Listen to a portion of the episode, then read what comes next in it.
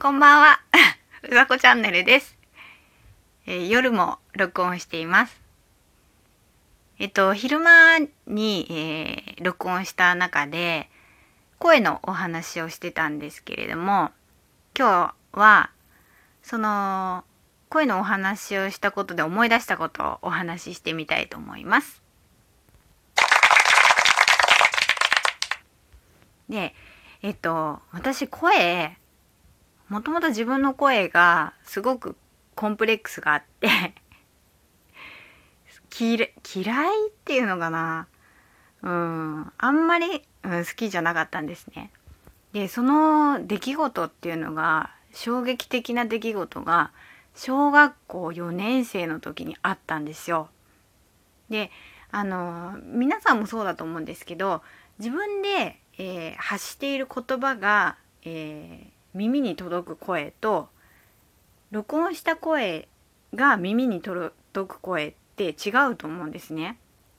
でその衝撃的だったあの出来事が4年生の国語の時間かな朗読をして、えーそれをテープにカセットテープに取って紙芝居だったと思うんですけどそれをみんなの前で発表するみたいなことがあったんですよ。それであのまあ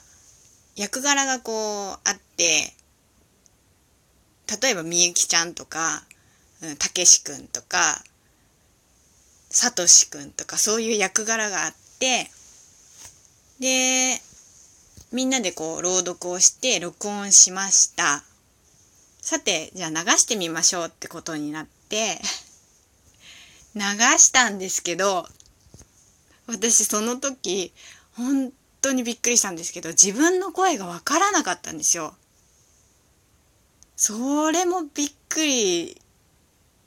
で本当にそれが衝撃的で なんですショックでえ私こんな声してるんだっていうぐらいショックを受けちゃってちょっとなんだろう言葉では言い表せないぐらい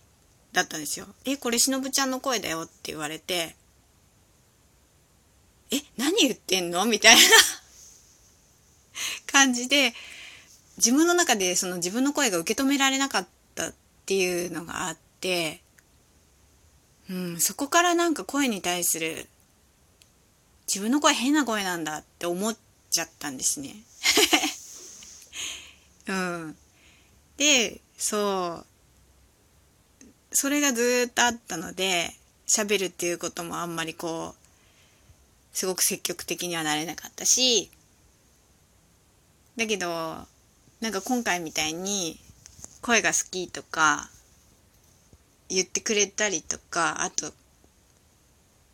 なんだろうそういうふうに好きな声とかっていうので上がってたりするのを見るとあ私は自分で変な声とか思ってたけどそれをいいって言ってくれる人もいるんだっていうふうに思えたし前にこうちょっとお話をしてお仕事していた時もちょっとだけあったのでそういうのとかなんだろう必要としてくれるんだとか思ったりすると嬉しくなっちゃって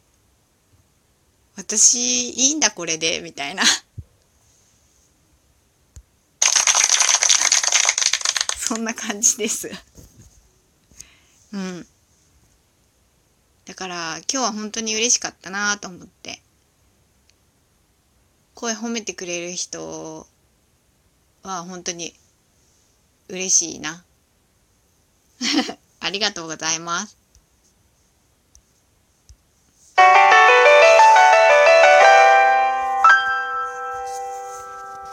なんかいろいろ交換音を入れてるけど、いまいちセンスがないらしい。うん。なので、えーこれからも私は私らしくやっていこうと思います。